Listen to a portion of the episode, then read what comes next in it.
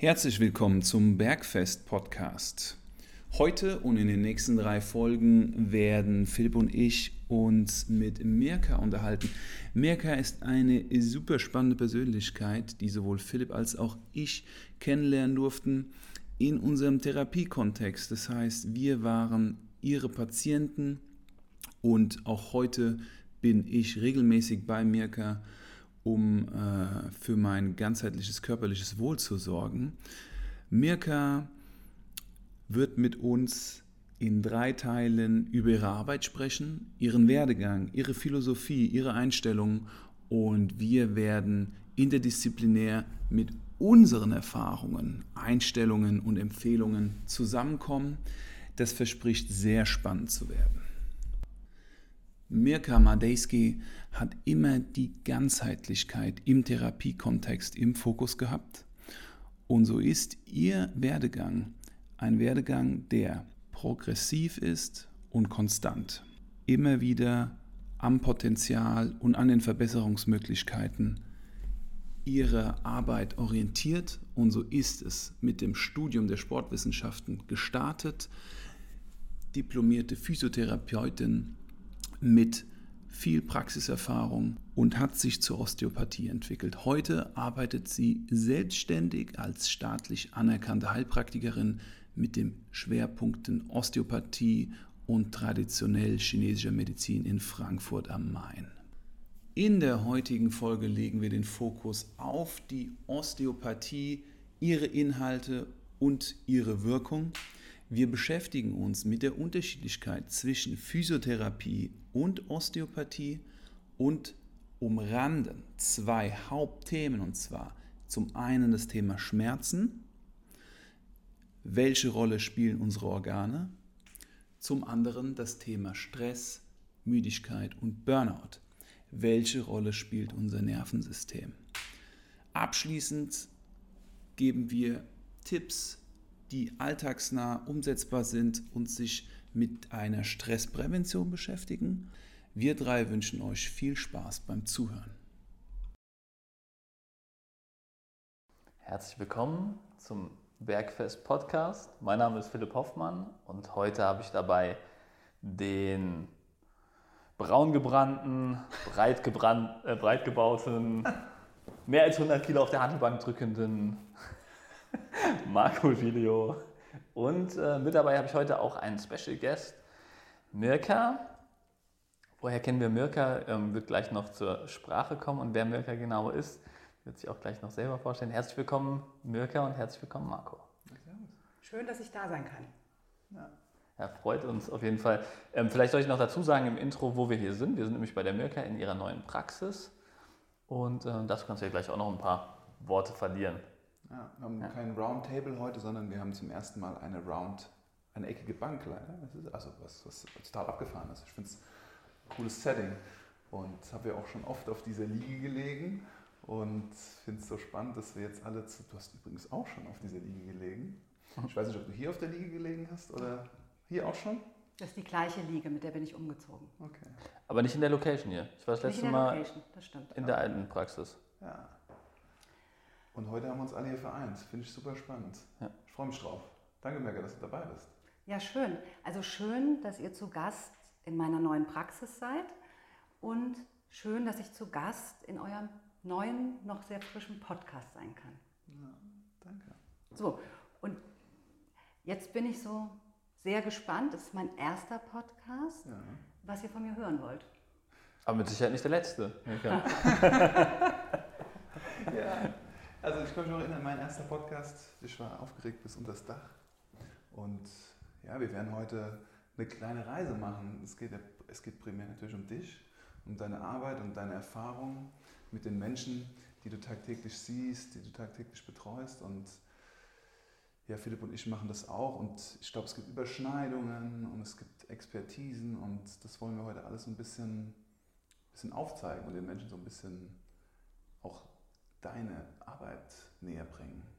Du bist, arbeitest mit osteopathischem Schwerpunkt, du bist Physiotherapeutin, du hast den Schwerpunkt traditionell chinesische Medizin, das ist ja total wide range, ja, das ist Wahnsinn. Das ist interessant einfach. Ja. Also ich habe jetzt eine Schwerpunktpraxis für Osteopathie und TCM. Ich mag aber so Festlegungen gar nicht. Also man bringt ganz viel mit durch Lebenserfahrung, durch die Arbeit mit Patienten oder Kunden oder Menschen, wie man das auch immer sagen will. Und ganz viele fragen mich auch, ist das jetzt osteopathisch, ist das aus der TCM oder äh, das, ist das jetzt Physiotherapie? Äh, das, da gibt es unheimlich viele Überschneidungen. Manche Sachen kann man gar nicht so klar trennen und ich denke auch, das muss man nicht. Mich würde mal interessieren, Mirka, wie hast du mit der ganzen Sache angefangen? Weil Osteopathie, TCM sind ja schon speziellere Themen. Ne? Und man kommt meistens, also ich kenne wenige Leute, die mit Osteopathie, äh, Osteopathie direkt angefangen haben. Ne?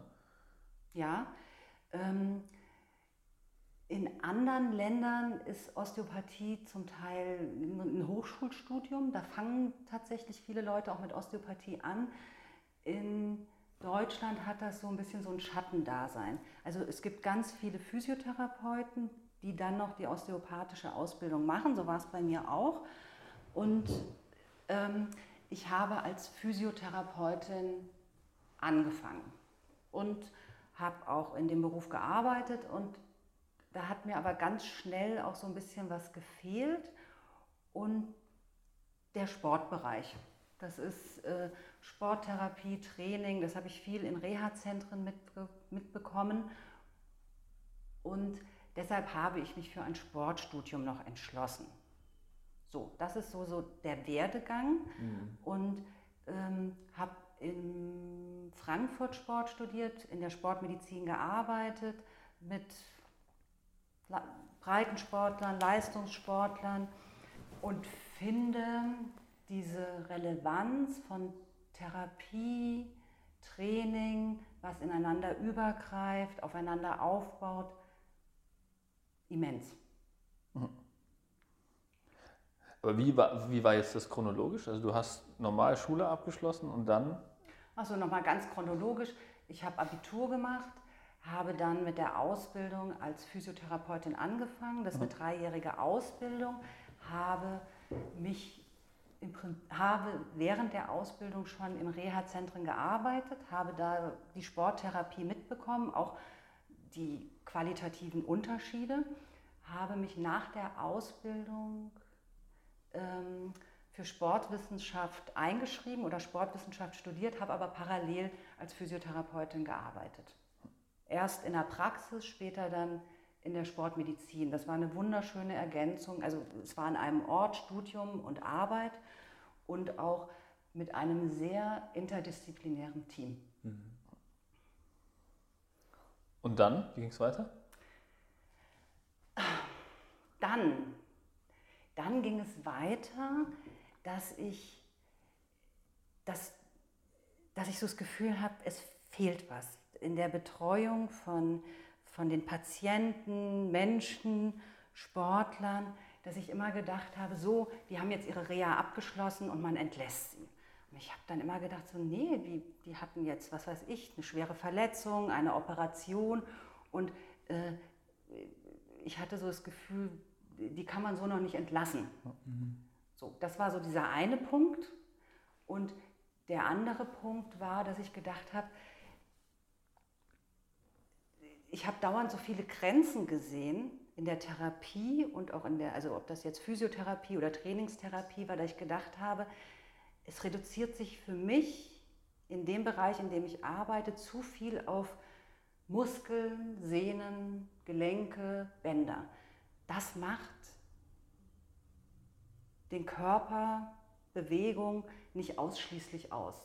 Und ich habe gedacht, so, da muss man mehr berücksichtigen. Mhm. Und dann habe ich mich so informiert mit der Osteopathie und habe gedacht, ja, das, ähm, das ist eine schöne Ergänzung. Also da kommt noch was hinzu, was mir bis, bis dato fehlt.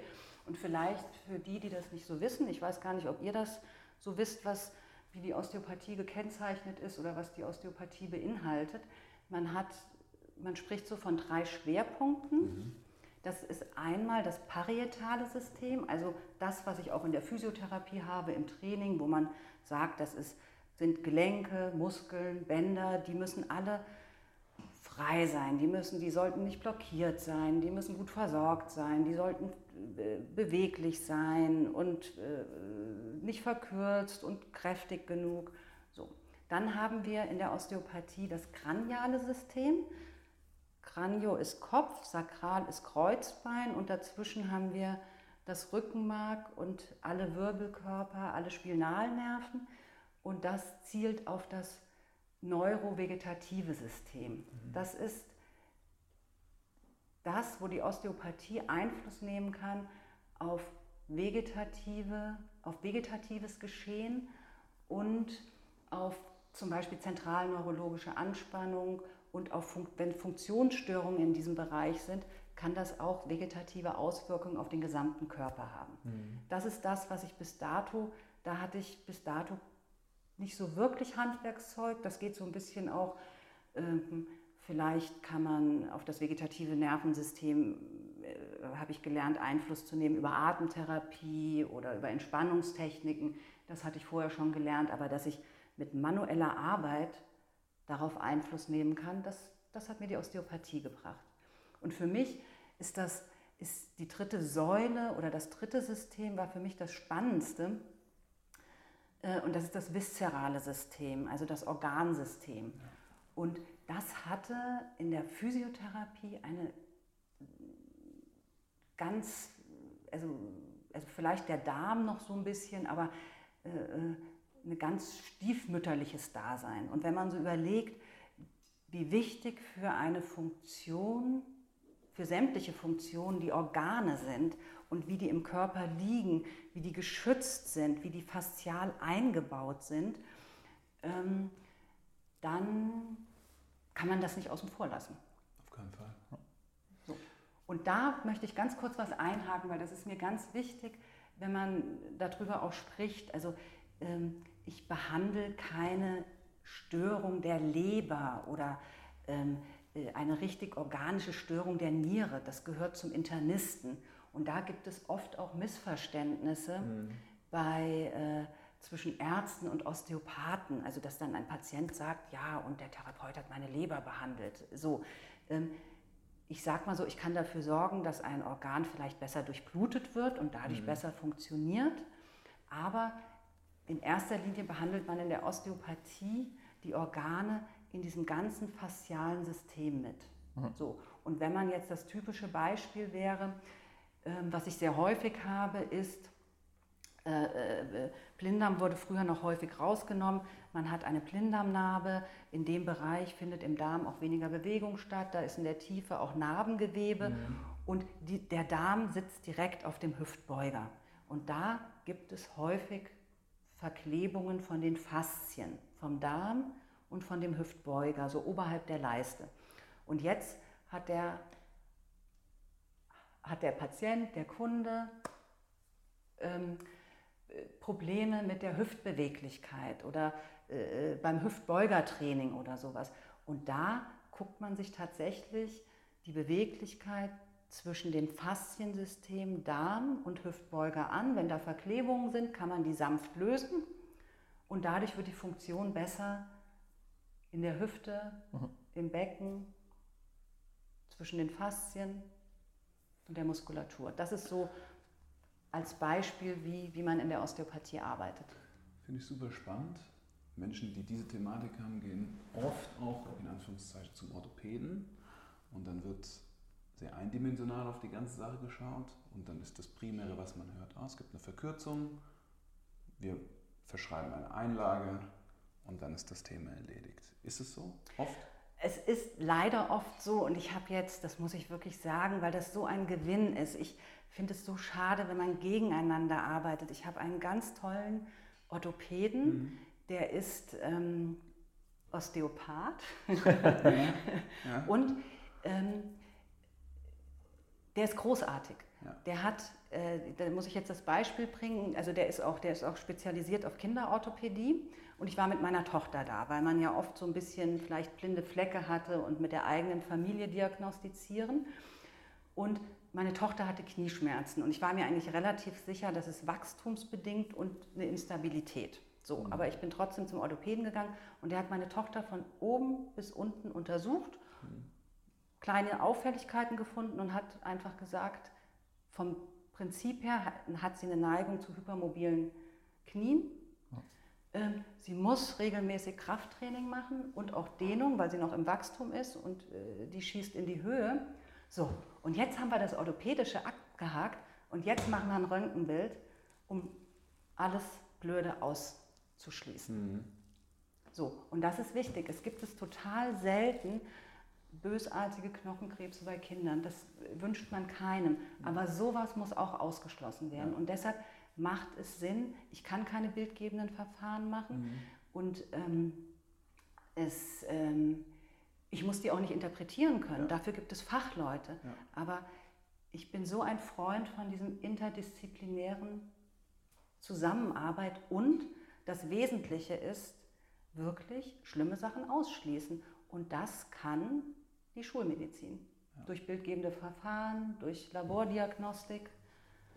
Und das ist eine, eine gute Basis für uns Osteopathen, sicher zu arbeiten. Das Beste, das Beste aus beiden Welten. Das Beste aus allen Welten zu nehmen und zusammen zu vereinen. Ja. ja. Nochmal kurz zurück zu dem Hüftbeuger äh, und dem Darm. Wenn, wenn du jetzt sagst, du behandelst den Darm, um am Hüftbeuger was zu machen oder umgekehrt, wo ist der Unterschied zwischen ähm, manuellen physiotherapeutischen Behandlung am Hüftbeuger und jetzt dieser Darmbehandlung am Hüftbeuger? Ach, das ist so eine schöne Frage. Der osteopathischen Behandlung ja. am Hüftbeuger, ja.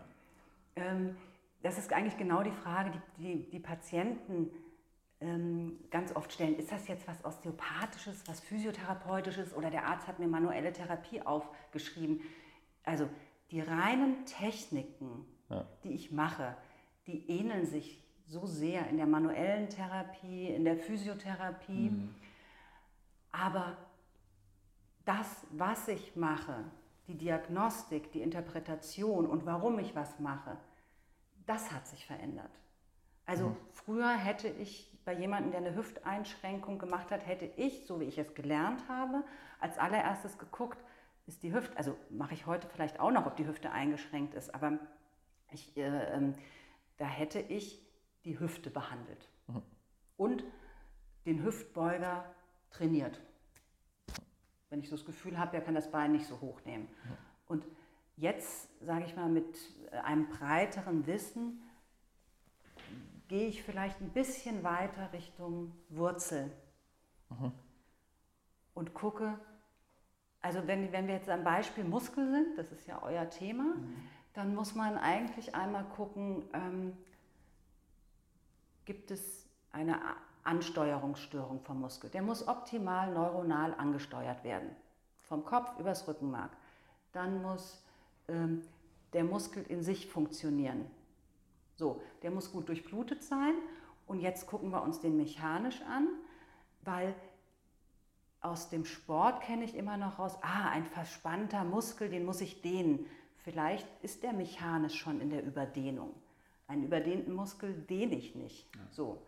Und kann der sich nicht dehnen, weil er faszial mit dem Darm verklebt ist. So. Das heißt, um deine Frage zu beantworten, Techniken sind ganz oft manuelle Techniken mit Massage, mit Mobilisationen, mit durchblutungsfördernden Maßnahmen, die mhm. sehr, sehr ähnlich sind. Ja. Mhm. Aber es steht vielleicht ein bisschen eine andere Diagnostik oder ein anderes Wissen dahinter. Mhm. Spannend, oder? Ja, voll. Wenn ich das den Menschen erzähle, wenn die mich fragen, was Osteopathie, dann bringe ich oft dieses Beispiel.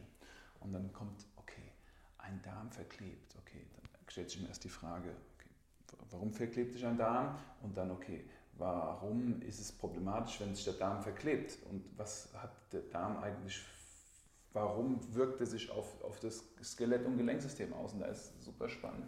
Das ist sehr viel Unwissenheit, das ist ja auch normal, wenn man sich damit nie beschäftigt hat. Das fände ich interessant, wenn du uns das nochmal so ein bisschen näher bringst. Okay, warum verklebt sich der Darm? Und was passiert dann, wenn ein Darm, weil das haben wir ja auch als Thema bei uns oft in unserer Arbeit, Leute haben Unverträglichkeiten, haben Glutenintoleranzen, Fructose, Laktose. Wir arbeiten viel mit der Darmsanierung, um genau da äh, Linderung zu bringen. Und es wäre jetzt wirklich mal interessant zu wissen, was denn genau da ist, wenn der Darm in Flammen steht mit den entsprechenden Gelenken oder diesen Verklebungen. Um diesen dritten Teil von dem Schwerpunkt Osteopathie, viszerales System, so ein bisschen ins, in so ein alltagsnahes Beispiel zu bringen. Ja. Ähm, also ich differenziere das jetzt mal. Wenn vom Darm mal kurz weg, du hast deinen Arm eingegipst über dem Ellenbogen und du hast einzelne Hautschichten, die sich gegeneinander verschieben müssen, um den Arm zu strecken und zu beugen. So, und da verklebt Gewebe. Wir haben zum Glück, das wisst ihr besser als Trainer, wie wichtig Eiweiß im Körper ist. Aber Eiweiß ähm, verkleben. Mhm. Ja, oder können verkleben. Äh, äh, Stoffwechselendprodukte, da mhm. ist auch Eiweiß drin, das verklebt. So, das heißt, verschiedene, also Faszien habe ich überall, Muskeln, Sehnen sind eingefasst in Faszien, Organe und überall habe ich auch Eiweiß im Körper. Und das kann zu Verklebungen führen. So, und jetzt sind wir, der Darm ist ein schwieriges Beispiel. Wir haben natürlich einmal das, was im Darm selbst stattfindet. Mhm. Ja, ähm, das muss jetzt nochmal differenziert werden äh, zu Sachen, die außerhalb vom Darm stattfinden. Also mein Beispiel war jetzt wirklich, dass durch äh, Narbengewebe, was direkt am Darm ist, und es sind ja mehrere Hautschichten durchschnitten worden und Faszien, dass es dadurch wirklich zu Verklebungen kommt, aufgrund der Narben. Okay. Also so, und um eine Narbe rum gibt es Heilungsprozesse und es ist ja auch gut, dass die Narbe fest zu ist und dass das ein bisschen äh, ähm, äh, also auch stabil ist und hält. Aber rundherum kommt es dann zur Minderbeweglichkeit und auch zur Verklebung. Mhm. Da bin ich außen ganz mechanisch am Darm. Ja. So. Und was sorgt noch für Verklebung? Unbeweglichkeit. Jetzt hatten wir das Beispiel, ein Arm ist im Gips, aber wenn ich jetzt unter Verstopfung leide und einen ganz trägen Darm habe und dann habe ich besonders Engpässe im Darm. Das mhm. sind die, also wo der Darm so Kurven macht oder äh, da, wo der Darm nach hinten weggeht zum Enddarm da wird es so ganz eng und da sitzt der Darm, also auch ganz eng, mit, der Dickdarm ganz eng mit dem Dünndarm zusammen und sowas. Da findet wenig Bewegung statt und wo keine Bewegung stattfindet, haben wir eine Neigung zu Stagnation, mhm. Verklebungen mhm. und das geht Hand in Hand. Und wirkt sich dann Ach auf so. die Muskeln, die in der Umgebung sind, aus, aufs Gelenksystem und es gibt Fehlhaltungen. Ja, Fehlhaltung. Und das, also ein krasses Beispiel ist wirklich, und das hat jetzt auch ein, das habe ich noch nie von einem Radiologen gehört gehabt. Ich hatte eine Patientin mit unfassbaren Rückenschmerzen und ich habe rauf und runter behandelt. Es war kein Bandscheibenvorfall, kein gar nichts. Und ich habe hab dann gesagt, so, okay, du, du musst jetzt nochmal ins MRT gehen, das mhm. muss jetzt abgeklärt werden.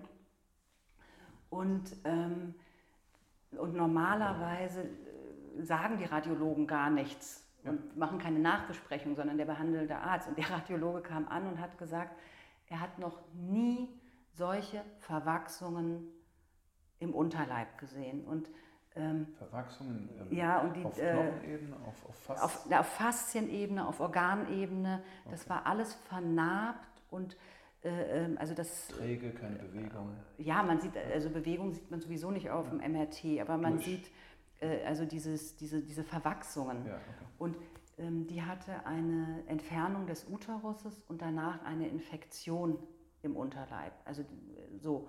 Und mhm. das ist natürlich bei entzündlichen Prozessen wird wahnsinnig viel Eiweiß auch freigesetzt mhm. und äh, ähm, Gewebe muss wieder heilen. Mhm. Und das ist, ähm, dann neigt man zu Verklebungen, Wahnsinn. Wucherungen, Narben. Und die sind drin, die, sie, also, und die sieht man nicht. Mhm. Ja. Mhm. So, und das konnten wir, also dann wussten wir halt, was Sache ist. Und das konnten wir behandeln. Einmal mit einer guten Darmtätigkeit mhm. und auch mit manuell Lösen von Verklebungen. Aber wir wussten, das hat so seine Grenzen. Und wir wussten auch, warum es so lange dauert oder äh, äh weil also ich sage jetzt mal wirklich, Narbengewebe kann man nicht auflösen. Ja, wenn es einmal da ist, wenn es einmal gebildet ist. Ja, das genau. kann man weicher machen, das kann man bearbeiten und so, aber Narbengewebe ist da. Jetzt haben wir viel von Eiweiß gesprochen. Jetzt könnte man ja, ähm, und dem Solarausch davon ausgehen, Eiweiß ist böse. Das, das sagt, sagt ihr mir bestimmt was anderes. ja, aber, aber wäre das jetzt eine, eine Tendenz dazu, hingehend zu sagen, ähm, du musst weniger Eiweiß essen oder gar nicht? Nein, gar ja. nicht, ja. gar nicht, sondern da geht es um, also da geht es um entzündliche Prozesse. Also wir haben, also wir haben normale Abläufe einer Entzündung und unser Körper kann ganz viel mhm. heilen, wenn alles funktioniert. Jetzt gucken wir für euch Sportler, wo habe ich chronische Entzündungen? An Sehnen, Ansätzen oder sowas. Sowas will ich vermeiden. Mhm. So, und das hat nichts mit deiner Eiweißzufuhr vom Essen zu tun. Ja. Nein, das ist. Nein. Okay. okay. Aber gute Frage. Die zweite, die zweite Säule, die, die, die auch oft uns begegnet, finde ich, im Traineralltag, aber die du mit Sicherheit auch behandelst, das Neurovegetativsystem, weil man einfach merkt, die Leute sind, sind drüber die sind entweder im Parasympathikus oder im Sympathikus unausgewogen, also in der Erregung oder in der Hemmung. Mhm. Und ähm, was ist da so ein Bild, was dir oft begegnet in deiner osteopathischen Arbeit? Also das eine also, Hüfte da. Ich glaube, wir müssen für den, für den nicht geschulten Zuhörer, ähm, müssen wir, glaube ich, da so ein bisschen ähm, mehr die Zuhörersprache wählen. Ne? Also Sympathikus, Parasympathikus sind, glaube ich, alles so Themen, da kann, kann der Durchschnittszuhörer, glaube ich, nichts mit anfangen. Wie, wie könnte man das so vereinfacht darstellen? Ähm, also wir haben das vegetative Nervensystem, mhm. das spielt eine ganz große Rolle in der Osteopathie und auch in der TCM. Das ist das autonome Nervensystem. Das sind alle Prozesse, die im Körper ohne unser bewusstes Zutun ablaufen. Das ist auch gut so. Wir mhm. können uns nicht um den pH-Wert kümmern und ähm, also die Herzfrequenz passt sich automatisch an äußere mhm. Begebenheiten an und der Darm arbeitet zum Glück auch sehr autonom. Ähm, so. Und Sympathikus und Parasympathikus arbeiten immer gemeinsam. Und wir brauchen beides immer in einer unterschiedlichen Balance. Also Sympathikus ist, ja, yeah, ich stehe morgens auf und freue mich, dass der Tag anfängt und ja, okay, ich muss zur Arbeit, aber das, das schaffe ich alles, da brauche ich Energie, da brauche ich ein bisschen ähm, Antrieb und da muss ich auch wach sein mhm. und sowas. Und Parasympathikus brauche ich, oh, ich habe nichts zu tun, außer dass ich verdaue, runterkomme, mich regeneriere. Mhm. Also Sympathikus, Mittwochs Bergfest mit Philipp immer. Wer fängt an mit dem Intro? Und Parasympathikus, abends Steinpilzrisotto und ein Glas Rotwein. Ja, so könnte man es auch. So ja? könnte man es auch darstellen. Und jetzt war ich nämlich so überrascht, Marco, dass du sagst, dass du ähm, Patienten hast, die so im parasympathischen Modus zum Training kommen. Hast ja. du so Leute? Weil ja. das, ist, das ist nämlich wirklich was, wo, also ich habe zum größten Teil Menschen, die zu viel, was heißt zu viel, ein bisschen nicht in der guten Balance sind und mehr im Sympathikus-Modus sind. Also zu viel unter Stress stehen, zu wenig mhm. Regeneration haben. Mhm. Das ist schon, das überwiegt in mhm. meiner Praxis. Würde ich auch sagen, ja. ja. Bei mir auch so. Würde bei mir auch auf jeden Fall überwiegen, definitiv. Also die Leute haben Drive, die Leute sind, sind haben noch Drive, mhm. auch wenn es zu viel ist.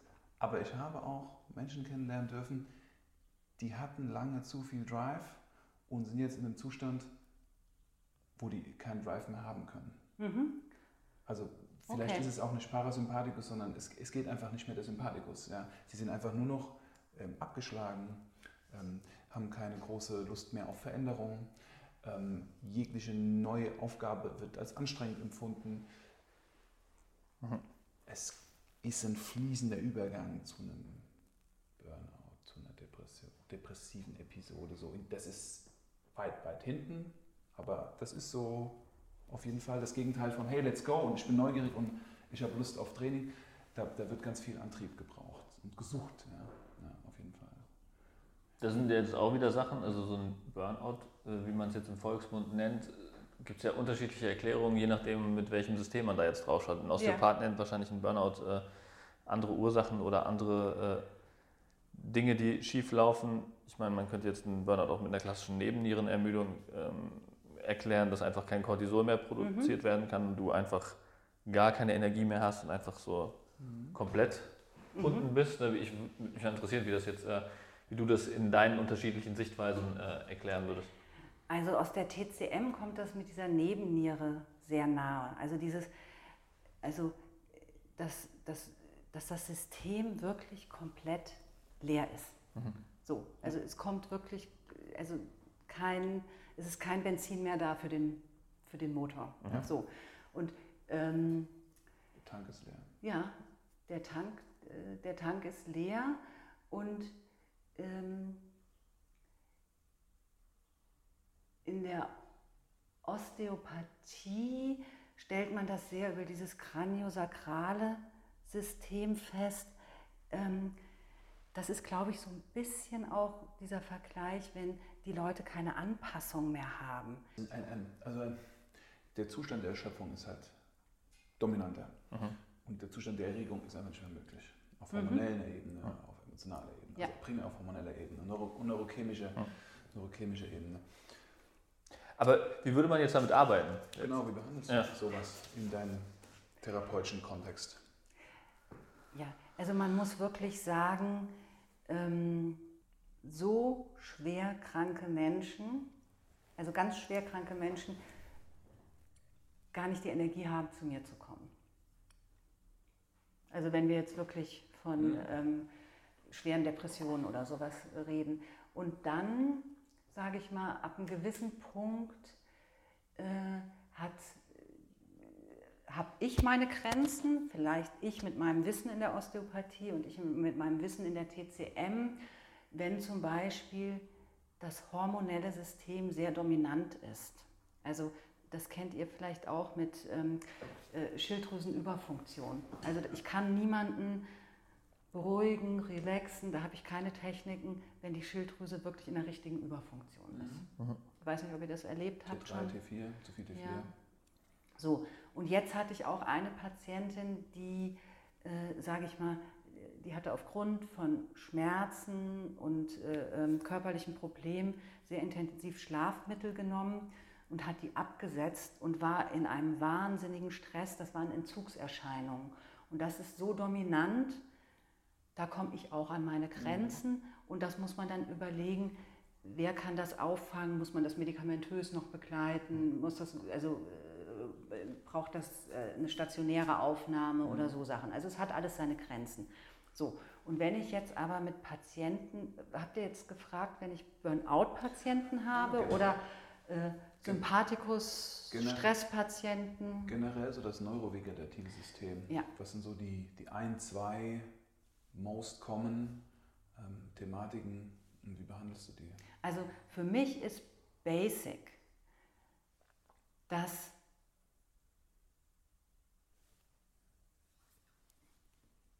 ich raus, versuche herauszufinden, was, also mhm. wo eskaliert es. Mhm. So. Und das kann, das, das war für mich so beeindruckend, ähm, äh, das haben wir in der Kinderosteopathie gelernt, als es um Schreikinder ging und die Ursachen und so. Und ähm, da hat die Dozentin gesagt, so und jetzt hört ihr alle zu, keiner schreibt mit. Wenn in eure Praxis ein Baby, eine Mutter kommt mit einem Schreikind, das, spielt das Kind keine Rolle, sondern guckt euch die Mutter an. Ist die schon völlig am Dekompensieren, ist die fertig, dann geht es nur darum, Unterstützung für, diese, für die Mutter zu bekommen. Mhm. So. So, so gucke ich ein System an. Und es kommt jemand rein und ich frage, wie ist der Schlaf? Hat jemand schon seit Wochen, Monaten nicht mehr richtig geschlafen? Mhm. Schmerzlevel. Also der Schlaf muss gut sein, sonst regeneriert man überhaupt gar nicht mhm. mehr. Mhm. Oder man muss irgendwie zum Schlafen kommen.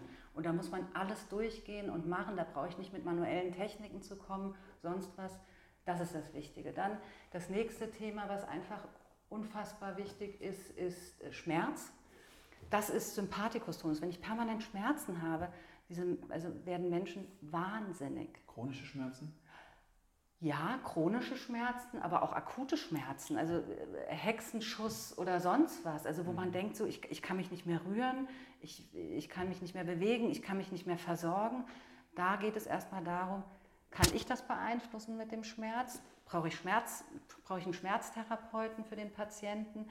Also das muss eliminiert werden. Und dann ist noch so ein wichtiger Punkt, das ist für euch auch, glaube ich, spannend im Training, ist alles, was so mit dem Wasserhaushalt auch passiert. Also mhm. wenn jemand ganz viel Wasser verliert durch Durchfall und, äh, äh, ähm, oder nachts, nächtliches Schwitzen, da muss ich gucken, also ist der bei mir richtig aufgehoben mhm. oder muss, äh, muss man das internistisch abklären. Aber dieses Perma, also Wasserverlust ist einfach hochdramatisch für den Körper. Ja. So. Wie, wie, würdest du sowas merken? Also schwitzt der extrem nachts oder muss der häufig auf Toilette? Oder? Ja, das ist also zum Beispiel öfters auf Toilette ist natürlich auch so eine Frage. Das ist, wenn die Nieren unheimlich gestresst sind, die dann nichts mehr rausfiltern. Ähm, äh, oder man denkt natürlich dann auch an Diabetes mellitus. Also äh, muss man auch abklären lassen äh, vom Internisten. Ich frage natürlich. Also ich, es, es kommt jemand rein. Ähm, wenn, wenn jetzt das blühende Leben hier reinkommt und sagt, er ist umgeknickt beim Joggen, dann fange ich nicht an, alles genau zu hinterfragen. Äh, äh, äh, wie jetzt der Schlaf ist oder äh, sonst was, sondern dann frage ich erstmal, wie ist denn das passiert, könnte das gebrochen sein mhm. und sowas. Also, mhm. Aber wenn hier jemand reinkommt, der total am Ende ist, dann interessieren mich diese Basics. Ja. Mhm. Und das ist elementar. An der Erfahrung mit jedem einzelnen Menschen, den wir treffen, wächst, wächst dieses Spektrum. Und dann kann man die Leute einfach immer besser einschätzen. Da bin ich immer sehr dankbar, auch mit dem Austausch mit euch. Mhm jede Erzählung von dir, Mirka, oder von dir, Philipp, ne, das hilft, unser Gegenüber noch besser einzuschätzen. Ja. Und zur, zur Hydrierung und zum Flüssigkeitshaushalt auch ein cooler Effekt oder ein beeindruckender Effekt. Zwei Kilo, äh, zwei Prozent, ab 2% Verlust des Körpergewichts durch Flüssigkeitsmangel fangen schon die ersten Erscheinungen an, die nachteilig sind. Ne? Also bis zu 30 Prozent weniger mentaler Leistungsfähigkeit, bis zu 30 Prozent weniger physische Leistungsfähigkeit. Also jemand, der 100 Kilo wiegt und nachts im Bett eineinhalb Liter schwitzt, das machen die meisten Leute, die verlieren eineinhalb Liter im Bett, der wacht morgens auf, der ist schon per se nah dran an, der, an diesen 2 Prozent. So, Leute, die meisten Leute wiegen unter 100 Kilo, das heißt, die sind schon per se, wenn sie morgens aufwachen, bei den 2% Flüssigkeitsverlust. Deshalb ist es so wichtig, morgens direkt Flüssigkeit aufzunehmen. Deshalb empfehlen wir das auch, was wäre, das würde mich oder würde uns interessieren, denn deine so ein bis zwei Empfehlungen, wo du sagst, hey, aus osteopathischer Sicht kann man hier auf dem Neuro, also auf dem Nervensystem viel, viel Gutes tun, wenn man diesen einen Tipp verfolgt. Und aus, auf, dem System, auf diesem organischen System kann man ähm, mit diesem einen Tipp viel Gutes tun. So ein, so ein, so ein, das wäre spannend. So, ich würde auch gerne mal praktisch in das Wasser einsteigen, mal abgesehen davon, dass mein Wasser hier gerade leer ist, muss ich mir jetzt Sorgen machen, dass ich dehydriere. Wenn Oder du ja, auf jeden Fall mach es, ey, bitte. Wasser nachbestellen, hier, hier, Geil, let's danke, go. Danke. Nee, aber ernst gemeint, also wenn du jetzt, wenn du, ähm, wie, wie, schnell, wie schnell geht es, dass es problematisch wird? Weil, also du hast jetzt eben gesagt, drastische Flüssigkeitsverluste über Nacht zum Beispiel sind, sind, sind kritisch. Und ähm, Marco, hast, du hast ja jetzt auch gesagt, wenn du ähm, 1,5 bis 2 Prozent äh, Wasser über Nacht verlierst, ist auch kritisch und das tun ja die meisten.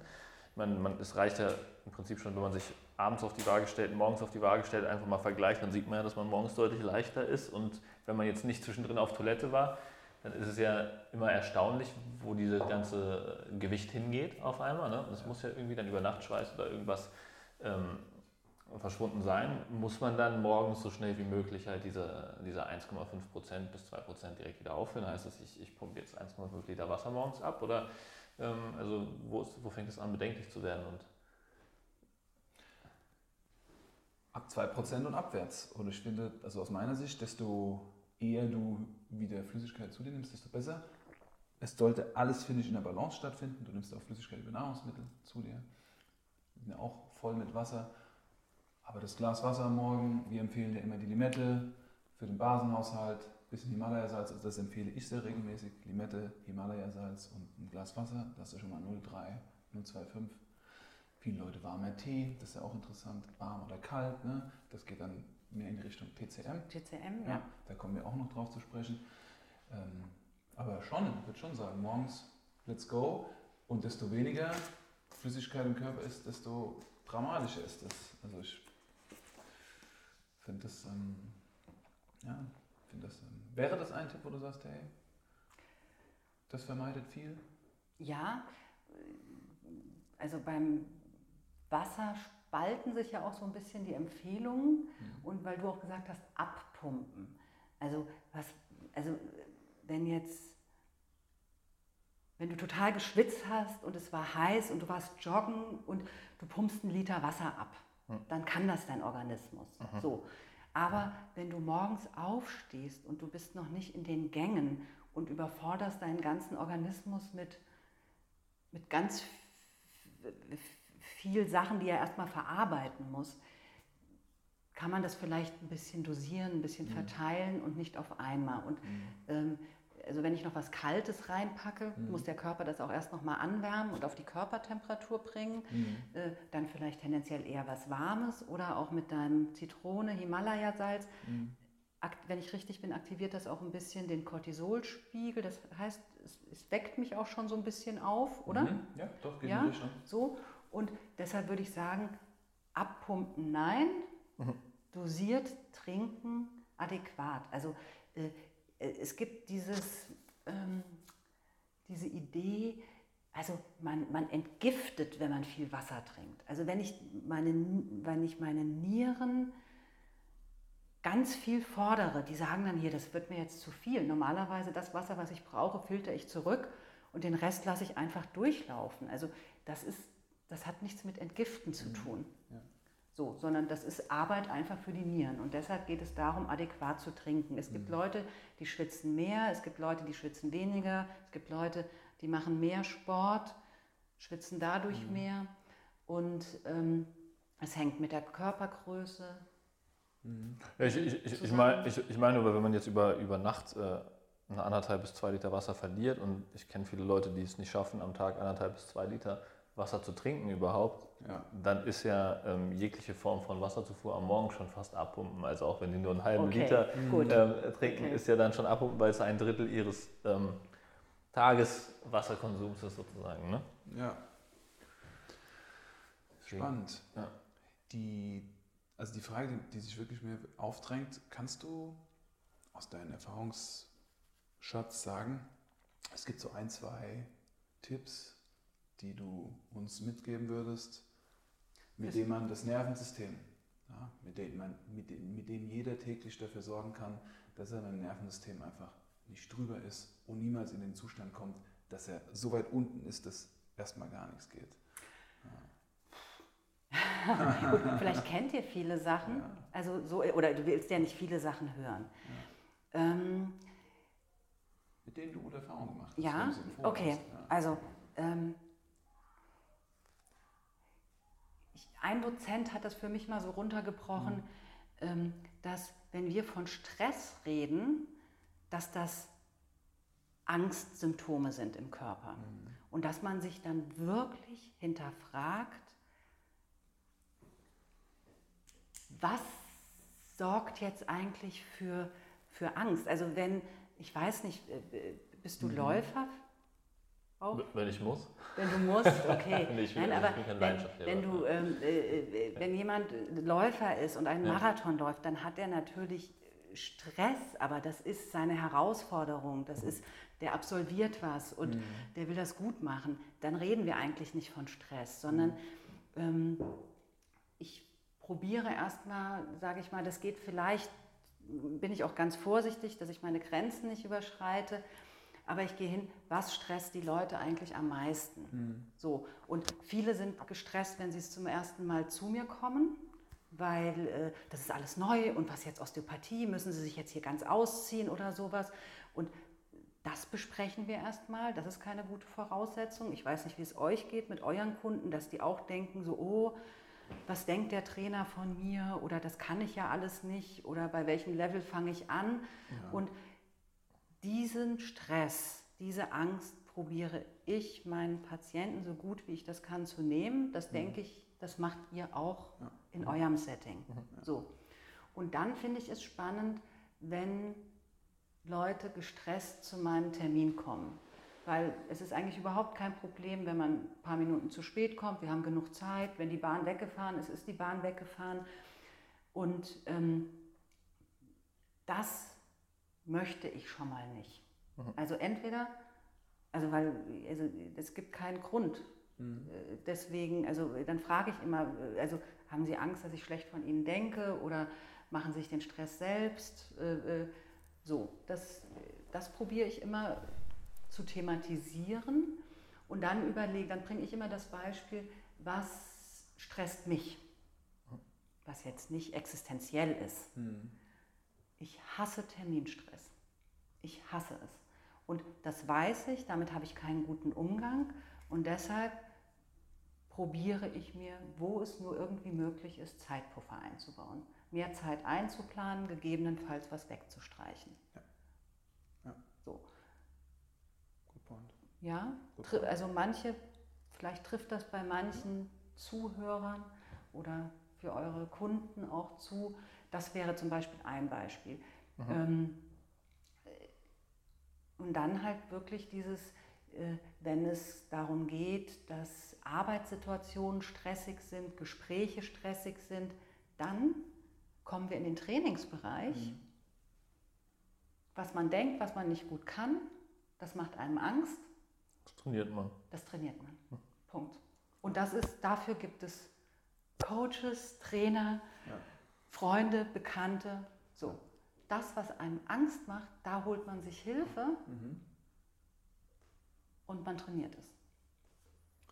Also eine Bewusstwerdung, also du arbeitest natürlich auch manuell an diesen Punkten, du hast ja bestimmte Punkte, auch die du behandelst, um Systeme mhm. zu beeinflussen, Nervenbahnen, Organe mhm. und dann, wenn eine Vertrauensbasis da ist und jemand auch Ratschläge annimmt, weil das ist nicht immer gegeben in unserem Job, ja, jemand offen ist und auch erkennt, dass Themen da sind, die Stress beeinflussen, dass man dann so ein bisschen in den Bereich der Bewusstwerdung, der Konfrontation, dem sich damit auseinandersetzen geht. Ja, sehr gut. Ja. Und dann auf der körperlichen Ebene gibt es verschiedene Techniken, also Meditationstechniken, Atemtechniken, die man anwenden kann. Und für mich ist ganz entscheidend, ich behandle fast in jeder Behandlung das Zwerchfell indirekt oder direkt mit. Das ist die Atmung. Da fängt man da sitzt die Angst, da sitzt der Schreck, da sitzt die Anspannung. Das macht sich sofort auf die Atmung bemerkbar. Und wie man das aktiv beeinflussen kann, ist dieser Versuch, be bewusst auszuatmen, in den Bauch zu atmen und die Ausatmung im Verhältnis zur Einatmung deutlich verlängern. Mhm. Das ist nachweislich reduziert das die Sympathikus, die Anspannungs-, die Erregungssituation vom zentralen Nervensystem. Man atmet mehr aus, als man einatmet. Länger. länger. Und nicht gepresst länger, Aha. sondern leicht länger. Das Einatmen lässt man reflektorisch passieren. Mhm. Und die Ausatmung mache ich mir bewusst und probiere sie. Ich muss immer aufpassen bei Sportlern, die, die wollen dann gleich das so viel, sondern es geht nur darum, eine Tendenz. Mhm. Dass ich, und wenn ich, ähm, also die Atemfrequenz ist auch für mich ein diagnostisches Merkmal. Wenn jemand flach atmet, hohe Atemfrequenz, ist der nicht in der Regeneration. Aha, der ist auf der Flucht. Ja. ja. Interessant. Das, das ist, da sind wir wieder bei einer Atemübung im Prinzip. Damit kann man das ja auch steuern, wenn man einfach zählt beim Ausatmen zum Beispiel. Ja, schön. Ja, ja. Also Atem, Ausatmen, dann kann man auch halten und, mhm. und so weiter. Das wäre ja so eine klassische Atemübung. Ne? Das mit den Zeitpuffern fand ich auch extrem ähm, spannend, weil die meisten Leute, die ja so einen Termin- und Zeitdruck haben, ja eher die Tendenz haben, sich noch mehr in den Tag reinzupressen und dann das Gefühl haben, alles nicht zu schaffen. Deswegen muss ich diese Lücken dann auch noch mit irgendwas füllen. Wenn ich mir einen Zeitpuffer setze, dann mache ich da drin dann nochmal meine äh, WhatsApp-Nachrichten beantworten oder so. Ähm, hast du da vielleicht nochmal einen Tipp, wie, wie man das am besten angeht? das ist mein ganz persönlicher Tipp, der mag für, äh, nicht für jeden kompatibel sein.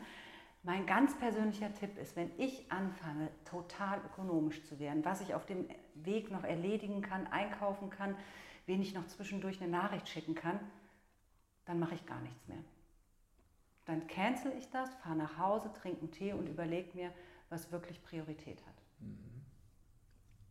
Also, weil ich neige dazu, mit meinen, Philipp, meinen Baustellen, du hast auch ein Kind, meine Tochter ist zwar schon größer, aber mit Baustellen, Familie, Arbeit, Privatleben ähm, neige ich auch dazu, sehr ökonomisch zu sein, was sehr oft sinnvoll ist. Aber wenn ich merke, ich komme in so einen Wahn, mhm. mache ich einen Cut, mhm. ganz bewusst. Und dann mache ich erstmal nichts. Das muss kein Tee sein, sondern dann weiß ich, das wird jetzt zu viel streiche alles bis auf die ein oder zwei Prioritäten. Und dann priorisiere, Priori, Prioritäten nochmal neu klären, sozusagen. Ein bisschen. Ja, auch die Frage, muss das jetzt alles gemacht werden oder ist das überhaupt notwendig oder geht es einfach nicht? Mhm. Ja. Ich meine, in so einer Situation greifen eben unsere Urinstinkte. Die Panik, die Angst, nicht im Griff zu haben, die Kontrolle zu verlieren. Und wir wollen es doch noch irgendwie hinhandeln, haben uns aber schon längst verfranst und dann aussteigen zu können, den Schritt zurück machen zu können, um im Idealfall zu sagen, okay, gut, ich atme durch, was passiert hier eigentlich gerade, wie geht es meinem Körper? Okay, ich bin voll angespannt, meine Schultern sind nach vorne, nach oben, ich kriege Nackenschmerzen, ich kriege vielleicht sogar Kopfschmerzen, vielleicht sogar Migräne, mein Bauch ist fest. Und schon allein, dass man das wahrnimmt, ist ja die Meditation. Also einmal mal in den Körper zu gehen und zu spüren, okay, was passiert hier gerade? Selbst wenn es nur für zwei Minuten stattfindet und dann sich wieder neu zu sortieren und dann entweder nach Hause zu gehen, Tee zu trinken oder den Termin absagen, ja, ähm, so eine Bewusstwerdung, ja, spannend.